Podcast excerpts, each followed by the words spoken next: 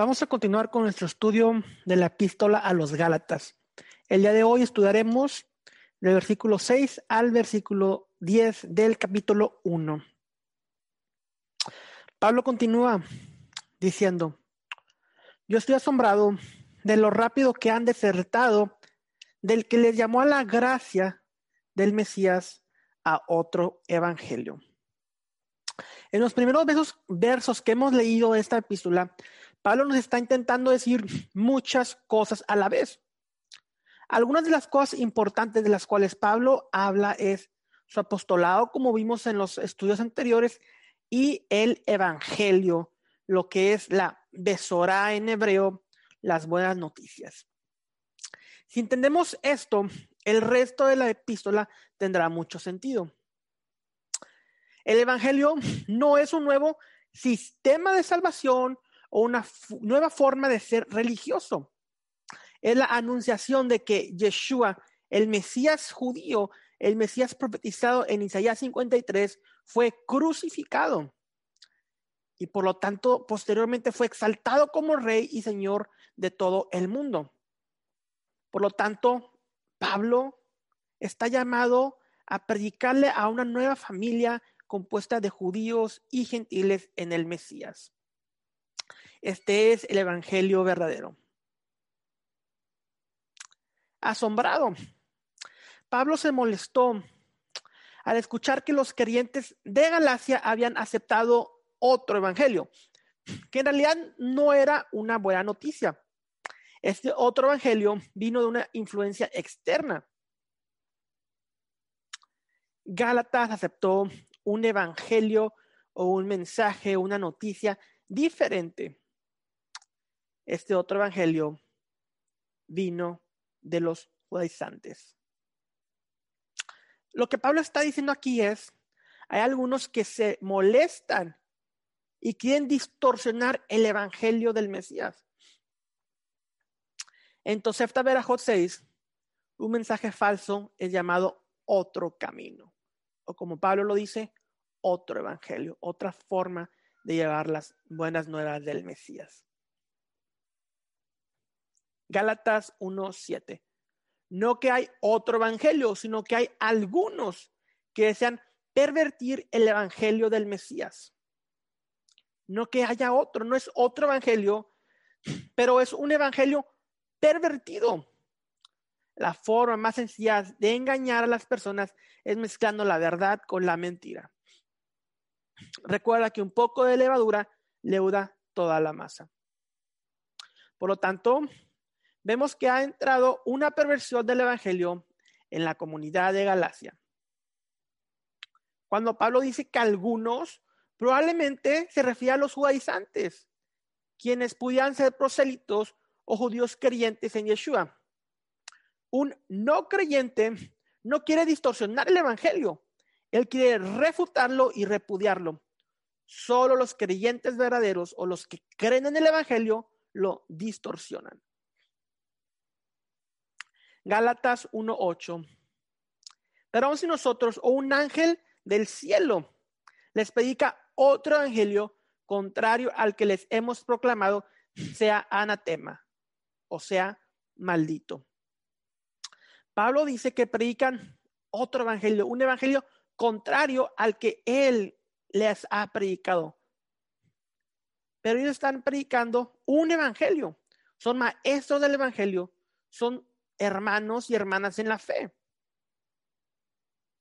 Y Pablo dice, si incluso un ángel del cielo les predica algo diferente de lo que los apóstoles les han dicho, no deberían de escucharlos. Sabemos que a lo largo de la historia muchas falsas iglesias y cultos han surgido por una revelación angelical, la cual les predica otro evangelio. Un claro ejemplo acerca de esto son los mormones. Cuando el supuesto profeta y fundador de la secta, Joseph Smith, eh, dice que se le apareció un ángel y que lo llevó a las tablillas de oro, etcétera, fundó una nueva secta religión, la cual predica otro evangelio totalmente diferente al cual ya fue expuesto por los apóstoles. Pablo les dice, sean anatemas, sean malditos. Estos son creyentes, pero a Pablo no le gusta su influencia. El evangelio distorsionado de los judaizantes fue difundido en Galacia. Era peligroso para el alma, tan peligroso que aunque eran ciertamente sus hermanos en el Mesías, Pablo les dijo, sean malditos. Huyan de ese otro evangelio, es una maldición. Y lo vemos constantemente. Las personas que primero dicen llegar a la revelación de la Torah, que en cierta forma, por supuesto, es algo bueno. Yeshua nunca abolió la ley, en el reino mesiánico tendremos una ley. El problema es cuando estas personas comenzaron a fundar todas estas nuevas eh, sectas o ramificaciones del cristianismo, lo que se puede conocer como el eh, Hebrew Roots Movement o el movimiento de raíces hebreas, los Nastratim, todos estos movimientos fundados por gentiles, los cuales dicen tener una revelación ahora de la Torah, pero en realidad están haciendo muchas de las mismas cosas que predican los mormones, por ejemplo, esto que son las tribus perdidas eh, en América, etcétera, son nociones eh, o son cosas predicadas predicada por los mormones. Entonces, es, un, es otro evangelio lo que se está predicando en las raíces hebreas, huyan de estas enseñanzas. Gálatas 1.9. Como hemos dicho anteriormente, también les decimos ahora otra vez, si alguien les anuncia otro evangelio contrario al que han recibido, sea anatema, maldito. Prestemos atención a esta frase. Como hemos dicho anteriormente, esta no es la primera vez que surge este problema en Galacia. La perversión del Evangelio ha sido un constante problema en Galacia. Debemos entender que por lo menos es la segunda vez que Pablo les habla de este problema. Pablo dice, como hemos dicho, notemos que Pablo primero dice hemos y después dicho. Pablo aquí está hablando en plural. No sabemos si la perversión del Evangelio fue similar en ambos casos, pero cualquier perversión del Evangelio diluye el mensaje para la humanidad.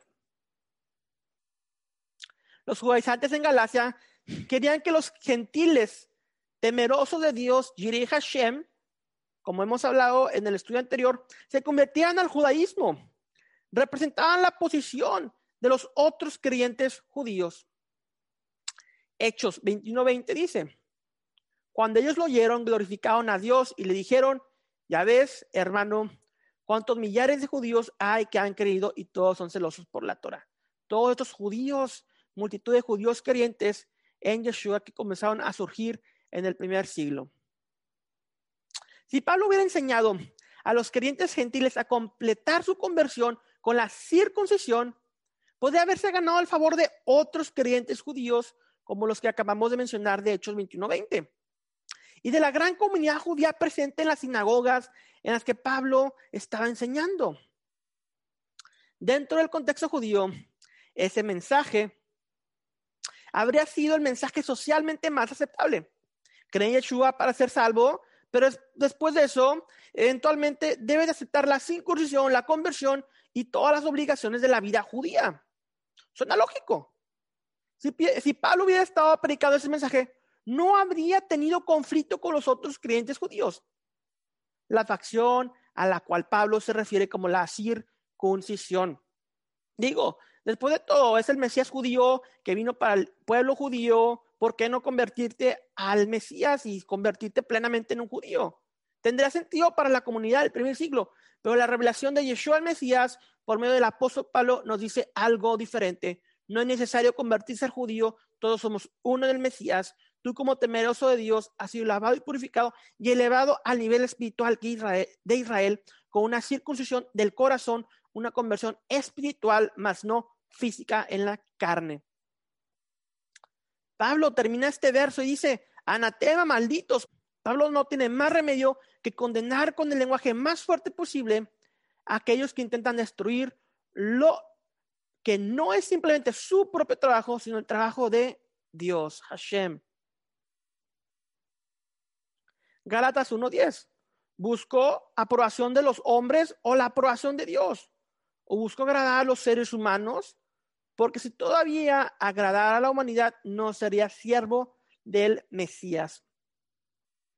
Pablo continúa la epístola diferenciando el evangelio que él predica con el pervertido evangelio proclamado por algunos en Galacia.